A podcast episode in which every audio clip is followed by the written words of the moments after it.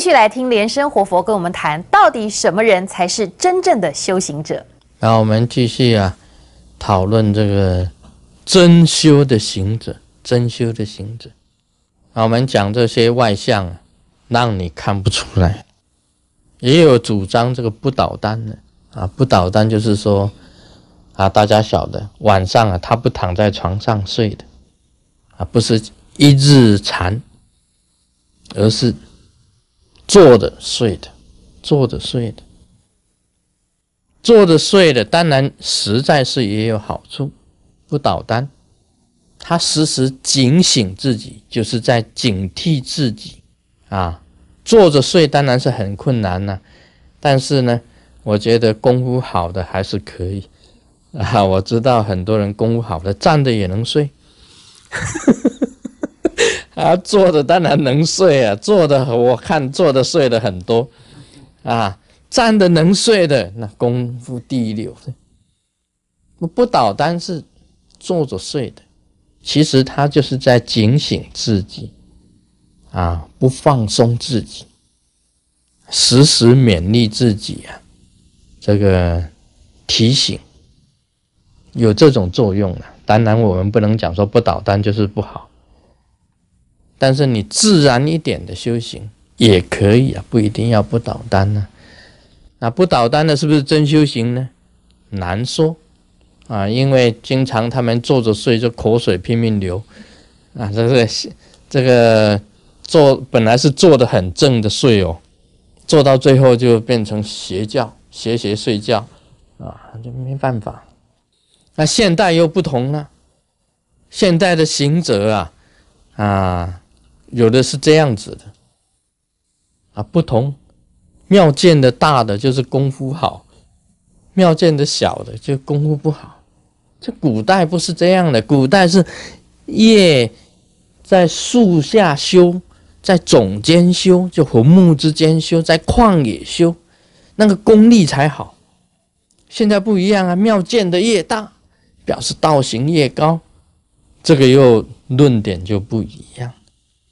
还有呢，现在要得奖的，拿到和平奖的，拿到哲学博士、佛学博士的，才是功力好的。你说这个是不是真修行？这个也要看你们自己的眼光去看。啊，现在很多了，这个大和尚啊、大师啊，拿诺贝要想要拿诺贝尔和平奖呢，是不是真修行？难说。我不敢直评啊，我可不敢直评，我没有拿就是。啊，大家现在都是抢着拿诺贝尔和平奖，拿到诺贝尔和平奖，他就是佛吗？他就是成就吗？难说。就是这个阿耨多罗三藐三菩提吗？就是等觉吗？就是妙觉吗？难说。所以这个真修行啊，真的很难看。也不是很难看的，很 很难看出来，很难看出来，不是很难看。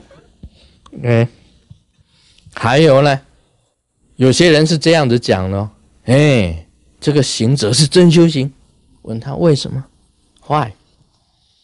他说这个他做善事，哎，啊，做善事就是真修行。其实这个也是难说，怎么做善事？什么叫做善？什么叫做恶？哦，这个做善事的，当然做善事的是一个行者必须要做的，每一个修行人都要做的，要有发慈悲心，要有菩提心，你要做。但是是真修吗？啊，还是很难讲，很难讲，还是很难讲。那这个问题呀，到底在哪里？应该讲起来，在于这个修行人的外向跟内在，应该外向跟内在，所有一切的外向，都实在让你看不出来的。真正的行者，真正在修的行者，就是那个无形的那个心呐，能够静止的。很简单讲。就是你自己呀，能够调服了你自己的那一个心的就是真正的行者，而不是在于这些外相。你是不是真正能够调伏你自己的那一颗心呢？你是不是能够真正把你的心呢，这个调意、调意呀？所谓调意丈夫，佛本身的一啊一个称号，调意丈夫。什么叫调意丈夫啊？啊，不是把你的丈夫啊这个训的非常的标准，不是。而是你自己把自己的心呐，能够调整的非常的安止那一种境界，是真修行者，是真修行者，就是这个，而不是你贪心呐！你要人家比赛盖庙，你也跟着做盖庙、盖大庙的；人家要拿诺贝尔和平奖的，你也跟着要去拿诺贝尔和平奖的，哦。人家做什么你就跟着做什么的，这是你心在浮荡，这不是调意丈夫，不是佛，不是成就，不是真修的行者。真修的行者顺其自然，顺其很自然，心能够调伏，能够安止，这是真功夫。所以，我们密教里面呢，把生佛啊跟这个你的生佛啊。跟你的修行真修行是合在一起的，在你的生活当中啊，任何一个环境，你都能够调益你自己的心的，是真修行者啊，这个就是不简单的地方啊，显现出来。你现在终于了解什么是在任何环境里面，你都能够调益你自己心的，是真正的行者。